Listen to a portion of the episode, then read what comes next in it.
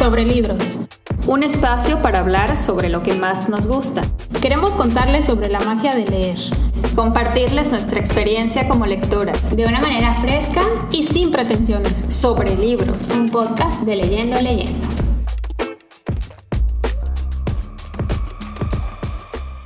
Hola, soy Doris y estoy con mis amigas leyentes, Adriana y Pamela. Hola, soy Adriana, bienvenidos.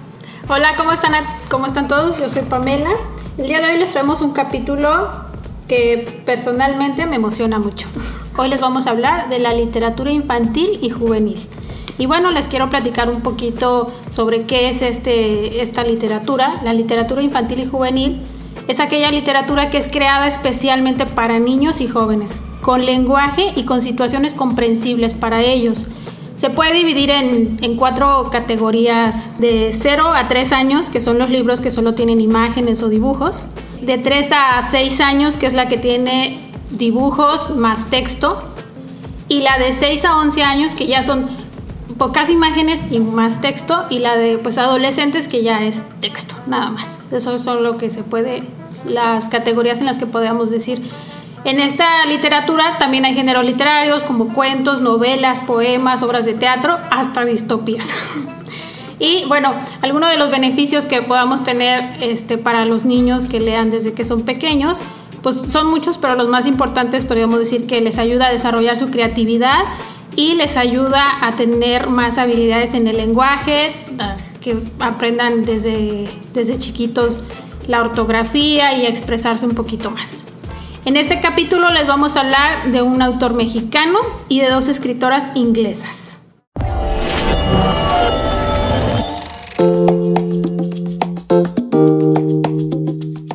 Bueno, vamos a empezar con Adri.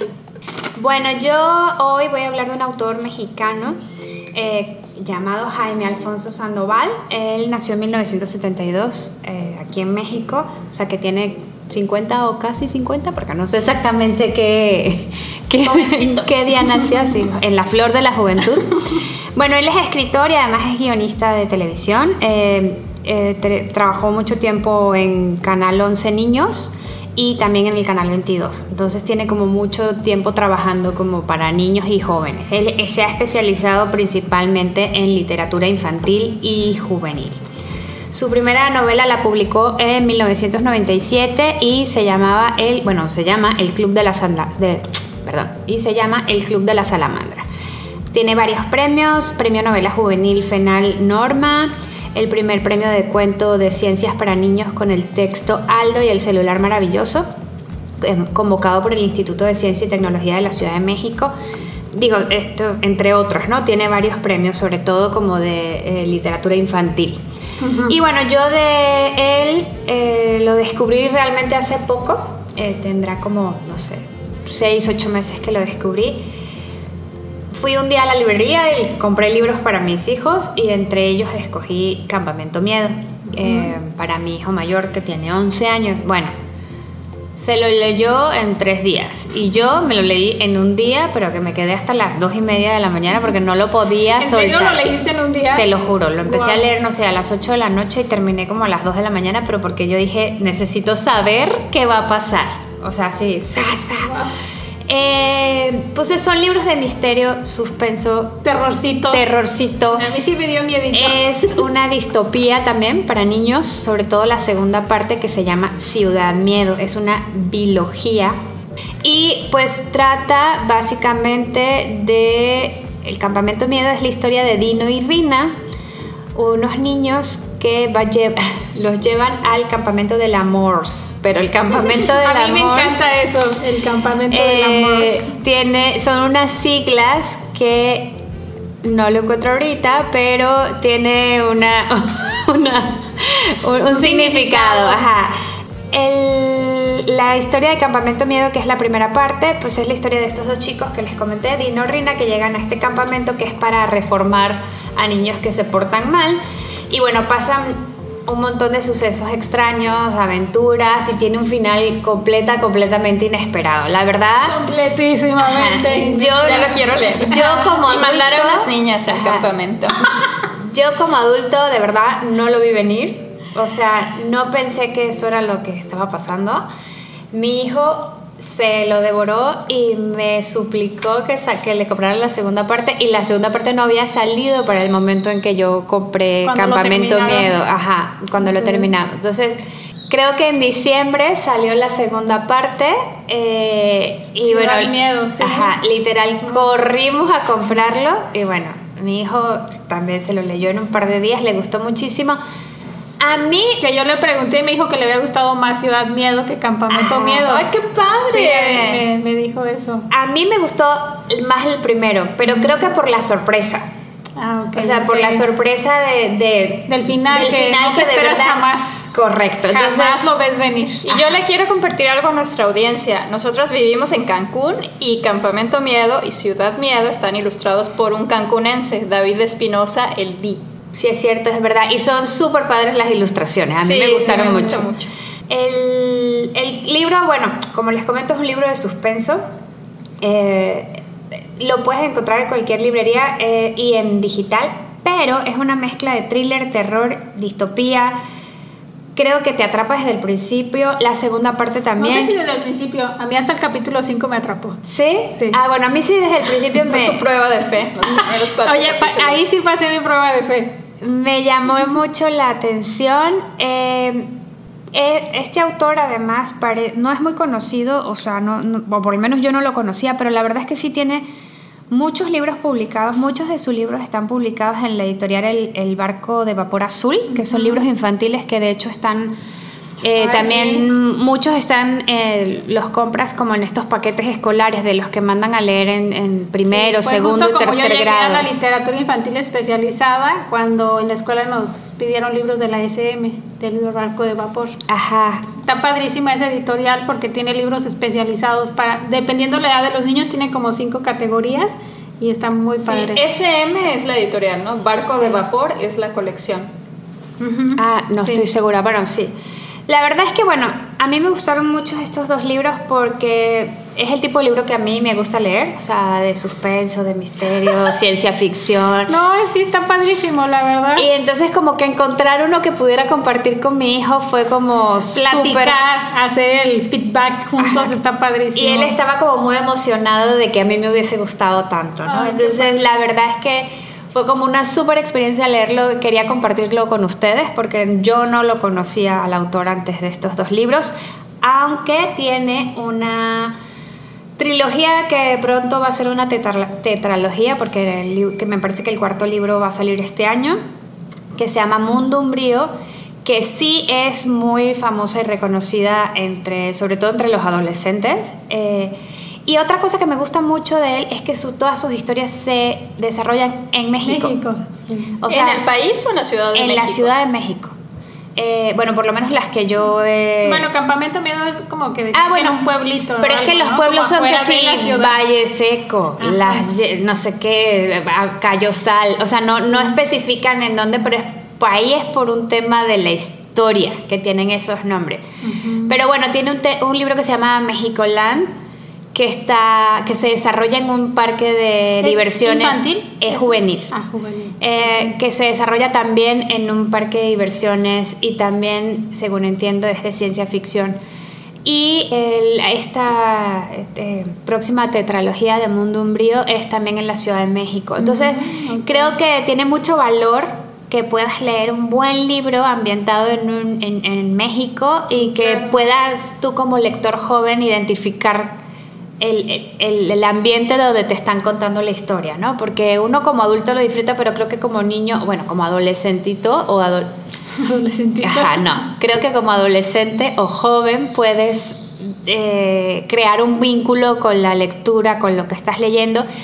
Y esas son las cosas que hacen que la gente siga leyendo. Entonces yo creo Exacto. que eso es algo que yo le admiro mucho a este autor y que creo que es importante hacerlo.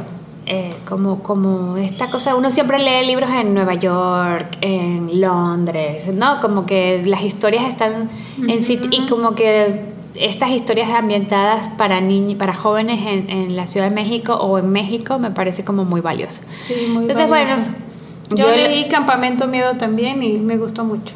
Estoy pendiente para leer Ciudad Miedo. Ah, pues te lo presto cuando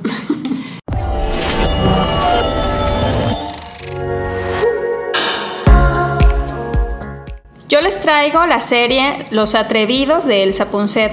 Elsa Punset nació en Londres por circunstancias de la vida, pero es de origen español. Su papá, sus papás son españoles y su papá es una figura muy reconocida en España en la época de la transición de la dictadura a la democracia. Su papá es Edward Punset. Ella tiene estudios en filosofía y periodismo y ha trabajado mucho en talleres y libros de desarrollo emocional, no solo de niños, sino también de adultos. Esta serie de libros, orientada a niños mayores de cuatro años, se llama Los Atrevidos y cada uno de estos cuentos está orientado como a trabajar una emoción, el miedo, la autoestima, eh, la alegría, la tristeza. Y el hilo conductor que ella plantea es que los niños van a trabajar en la Olimpiada de las Emociones. Mm. Y dice que no existe en el cuento, les plantea que no existe un desafío más grande que mejorarse a uno mismo. Y creo que eso es constante desde niño hasta adulto, pero me parece muy valioso que ellos lo aprendan desde niños. Sí, claro. El libro tiene una estructura muy clara, se desarrolla el cuento y al final tiene recursos para, eh, para los papás. Bueno, a mí que me encantan los datos, habla, por ejemplo, de qué se espera. estadísticas o como que qué son los recursos? Los recursos habla del taller de las emociones. Por ejemplo, en el de los celos eh, responde unas preguntas. ¿Qué son los celos? ¿Qué diferencia hay entre celos y envidia? ¿Por qué existen los celos? También da consejos para ayudar a los niños a gestionar los celos, eh, una caja de estrategias y la información o los datos son esta sección de ¿sabías qué? y, por ejemplo, razones por las cuales pueden haber celos. Celos por un nuevo bebé en la familia, celos por una nueva pareja, por un hermano o hermana mayor.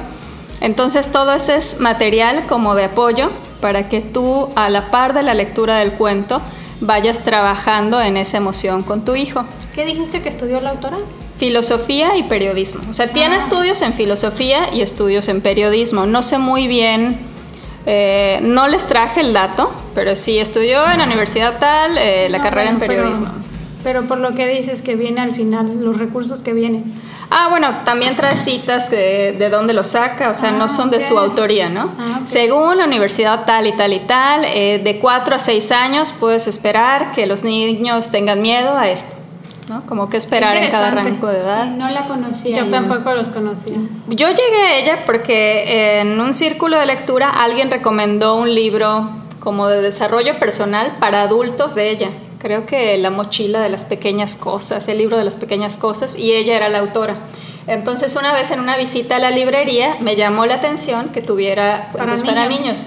Y realmente también está como muy amigable para un niño que está aprendiendo a leer porque el tamaño de letra es grande, el lenguaje eh, es claro, hace distinciones en la edición impresa como en formatos de letra para que ellos puedan leer más fácil si la, como yo.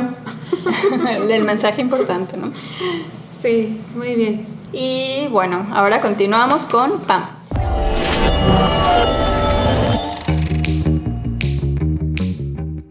Bueno, yo hoy les voy a hablar de una colección de libros de la autora Harriet Muncaster y esta colección de libros es de Isadora Moon.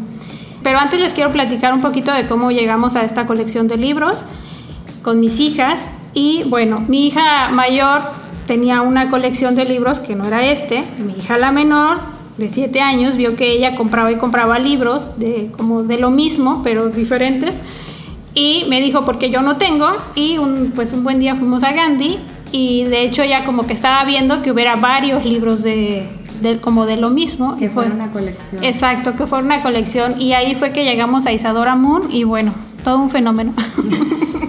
lo descubrimos el año pasado y bueno, por circunstancias mi hija tenía que estar en, en cama y este, pues a mí me sorprendió porque me, me decía, ¿me compras un libro? Y yo sí. Y luego a los cinco días, ¿me compras otro libro? Y yo y luego otra vez otro y otro y otro, y cuando volteé a ver ya teníamos 10 libros de Isadora Moon. Entonces fue cuando yo dije, bueno, ¿de qué se tratan? Vamos a leerlo. Y bueno, este, los libros de Isadora Moon, como ya les dije, la autora es Harriet Mooncaster. Ella nació en Arabia Saudita, pero al año y medio se mudó a Londres. Ella es súper joven, tiene 34 años y estudió una carrera que se llama Ilustración de Libros Infantiles en la Escuela de Arte de Cambridge. O sea, es Súper especializada. Entonces ella escribe e ilustra sus Sí, libros. Es Ah. especialista y sus libros son preciosos porque sus libros son de papel bond regular, pero tienen color rosita, que le encanta a las niñas, negro y blanco. Entonces hace como esa magia este, en sus libros.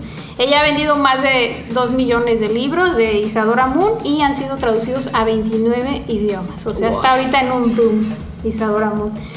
Esta colección de libros tiene 15 libros hasta el momento, o sea que todavía me falta mucho.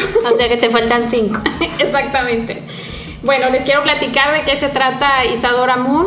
Isadora Moon es una niña que su papá es vampiro y su mamá es hada y viven en el mundo humano. Entonces, los libros, la colección de libros habla de cómo hace Isadora Moon para adaptarse a vivir al mundo humano. Tiene diferentes situaciones, como cuando va a la escuela, cuando tiene una fiesta de cumpleaños, cuando va de viaje, de que es así como de o viajamos como vampiros, o viajamos como hadas, o viajamos como humanos. Pero el mensaje principal de estos libros, que es por lo que yo se los quiero recomendar, este, y por lo que me gustó que mis hijas lo leyeran, porque de hecho hasta mi hija de 10 años ya está enganchada con Isadora Moon, es que el mensaje principal es aceptarse y aceptar a los demás como son. Entonces, es como un mensaje para mí muy importante que, que mis hijas tengan claros, porque ahí Isadora Moon pasa como muchas situaciones donde dice, pues ella básicamente quiere actuar como humana, porque es como donde está y sus amigos son humanos y todo, pero pues en el camino se va encontrando que se tiene que aceptar y, aceptar que tiene mitad vampiro y mitad hada. Entonces, yo se los recomiendo para niños desde los 5 años. No sé, mi hija tiene 10 y los está disfrutando, a lo mejor hasta los 11 años puede ser que les guste. A mí me han gustado. Ay, ya me dieron ganas de leerlo. Y sobre todo ahora que hay como tanto movimiento migratorio, como que antes, hace tal vez 30 años, crecías en un lugar y allá te desarrollabas con las mismas personas de toda la vida, ¿no? Pero bueno, cada vez hay más movimiento por diversas circunstancias y qué importante es esto, ¿no? De que de dónde soy. Yo lo viví mucho creciendo en Cancún, ¿no? ¿De dónde soy? ¿De aquí o de allá? Pero cuando te vas a otro lugar, pues qué importante aceptar que hay una parte que viene de acá, otra de allá, pero tú estás en otro lugar, ¿no? Exactamente. Muy bien. No sé si Adri lo has leído. o- No, yo le compré uno a mi hija, a la chiquita, pero todavía no logro que se enganche con la lectura, entonces bueno, estamos trabajando en eso, pero yo no alcancé a leerlo, empecé a leerlo Ajá. con ella y no, y no terminé, sí vi que era una hada, o sea, hija de una hada y de un vampiro, vampiro. pero ya no, no le seguí, le voy a dar ahí una segunda vuelta a ver. Yo lo que creo aquí es que lo, lo más importante es eh, encontrar qué es lo que le gusta a tu hijo leer Sí, y, definitivamente. y dejarlo que lea eso. Porque lo que hemos hablado. La oportunidad No, y lo que hemos gusta eso. hablado como, como adultos, ¿no? Con los círculos. No, no forzar a leerte un libro que no te gusta. A lo largo lo que va a generar es rechazo a la lectura. A la lectura. Y nosotros lo que queremos es que la gente lea, lo que sea, lo que lea. Entonces sí es importante que si ves que al- el- es un niño fantasioso, que le gustan los universos mágicos, pues acércale ese tipo de libros. Si es un niño más práctico, a lo mejor le pueden gustar los manuales de algo o, o historias de arquitectos o del, de- del espacio. ¿no? Entonces creo que más bien es como si, si tú eres papá, tutor, maestro o, o guía de algún niño, y lo conoces, pues acércale algo de acércale un libro que, que creas Va uno probando, ¿no? Bueno, que pueda ser cercano a sus intereses. Depende de la edad que tenga, obviamente. Cuando están más chiquitos, o sea, Sí, evidentemente. pero lo más importante, si tú eres un padre de familia y quieres que tu hijo lea, para mí lo más importante es que te vean leer. Porque Ah, yo no. tengo dos hijas, una de seis años y otra de tres. Obvio, la de tres no lee, pero ya vamos en el coche. eh, bueno, mientras llegamos voy a leer y agarra su librito porque me ve leer. Claro, Entonces, pero pues sí lee, se hace las historias y Sí, todo. se hacen entonces- las historias, pero ya lo ven como algo natural, como algo más para Algo disfrutar. cercano. Ese es el mejor consejo. Sí, totalmente. Sí, pero sí, también es importante ya saber qué les gusta, o sea, como encontrar su género favorito. Es es que creo que sí es importante porque si, el, si, el, si es un tema que no les interesa, van a terminar yéndose a jugar, a Sí. correr, a la pelota, al videojuego, lo que sea. Y está bien, todo eso está bien.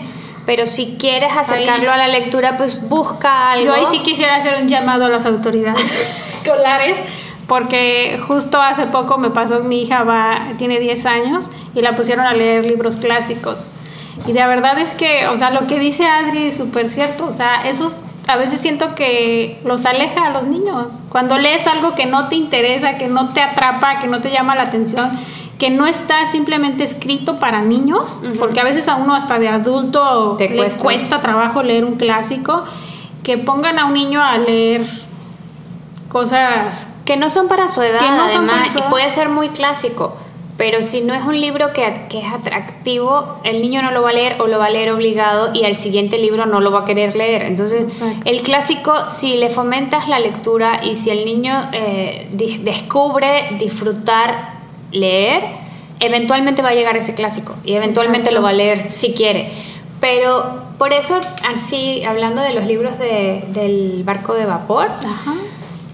Creo que son, la- en su mayoría, están muy bien porque A mí son me libros... encantan por el vocabulario que manejan. Son libros de temas eh, incluso graciosos, Sí. cercanos, que les dan risa, que se- del que el, eh, pie que no se quiere bañar. Ajá, El genio pirata de Jaime Alfonso Ajá. Sandoval, que nos encanta a nosotros. Hay otro que a Lorenzo, le- a- que a mi hijo mayor le encantó, que es eh, El Club de los Raros. Ajá, a mí Sí. yo estaba a punto de hablar de ese libro del Club de los Raros porque justo la historia es de Jordi autor Sierra, ¿no? Sí, porque el, el autor trae una muy buena historia personal y me gustó mucho ese libro. Entonces hay libros muy buenos infantiles que es donde yo me pregunto, ¿por qué ponen a un niño de 10 años a leer un clásico? Sí, que Entonces- no están ahí todavía. Y la verdad es que lo que queremos es que lean y que desarrollen la capacidad de pensamiento crítico. Y para eso no necesitan un clásico. Exactamente. Oigan, y yo quisiera ir cerrando con una cita del amor literario de Pam, Guillermo Arriaga. Una cita del salvaje acerca de los libros en casa. Mis padres los consideraban pertrechos de guerra, no inanes artículos de lujo. Mi hermano y yo quedamos contagiados por la glotonería cultural de mis padres. Leer, leer, leer. Esa es la cita del libro, pero antes en, el- en la novela dice que había libros por todas partes, en la sala, en el baño, no eran artículos de lujo, era parte de su vida cotidiana. Totalmente, y sí, como decía Doris, o sea, el ejemplo, bueno, Pam lo ha dicho muchas veces que el, el ejemplo Ejemplo. arrastra, y sí, tú, tú quieres que tus hijos lean, te tienen que ver leyendo. Totalmente. A ti o a tu pareja o a, o a alguien de la casa, o sea, alguien que sea cercano a ellos para que se les haga natural, cercano y atractivo, ¿no? Exactamente. Y resumiendo el capítulo de hoy, Pam nos habló del universo de Isadora Moon de Harriet Muncaster. Eh, Doris nos trajo Los Atrevidos de Elsa Punset. Y yo les hablé de Campamento y Ciudad Miedo de Jaime Alfonso Sandoval. Muy bien, muchas gracias por escucharnos. Síganos en nuestras redes sociales, en Facebook, Leyendo Leyendo MX, en Instagram, Leyendo guion bajo, Leyendo guion bajo. Gracias por escucharnos y no se vayan porque viene una parte muy divertida. Pues que van a salir los niños y va a ser divertido. ¡Ay, sí es cierto! Pues es que no cabe.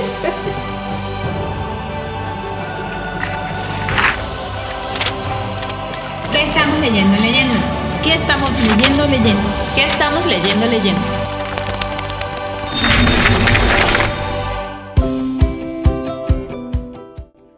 Bueno, y para el cierre de este episodio tenemos algo muy especial para ustedes.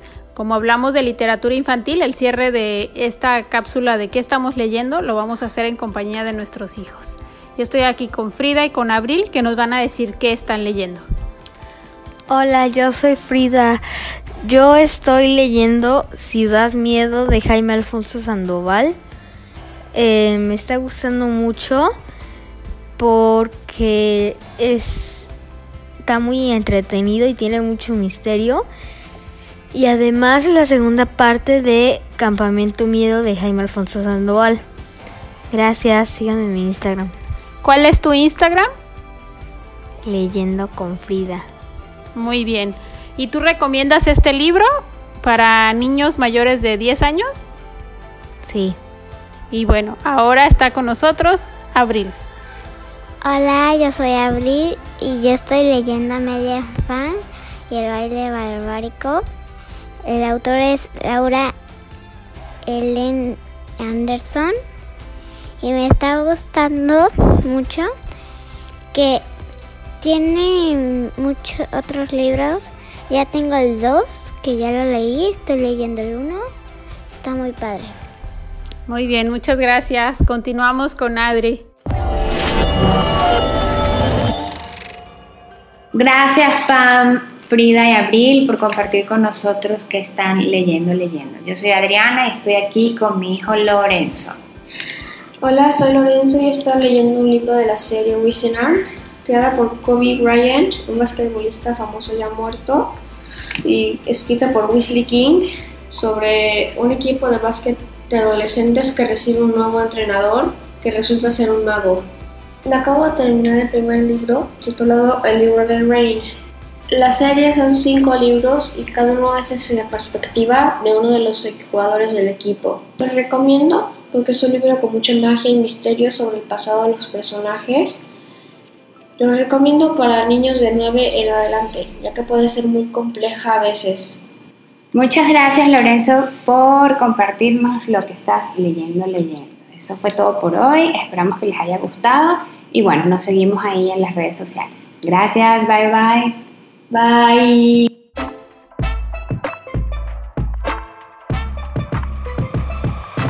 Sobre libros.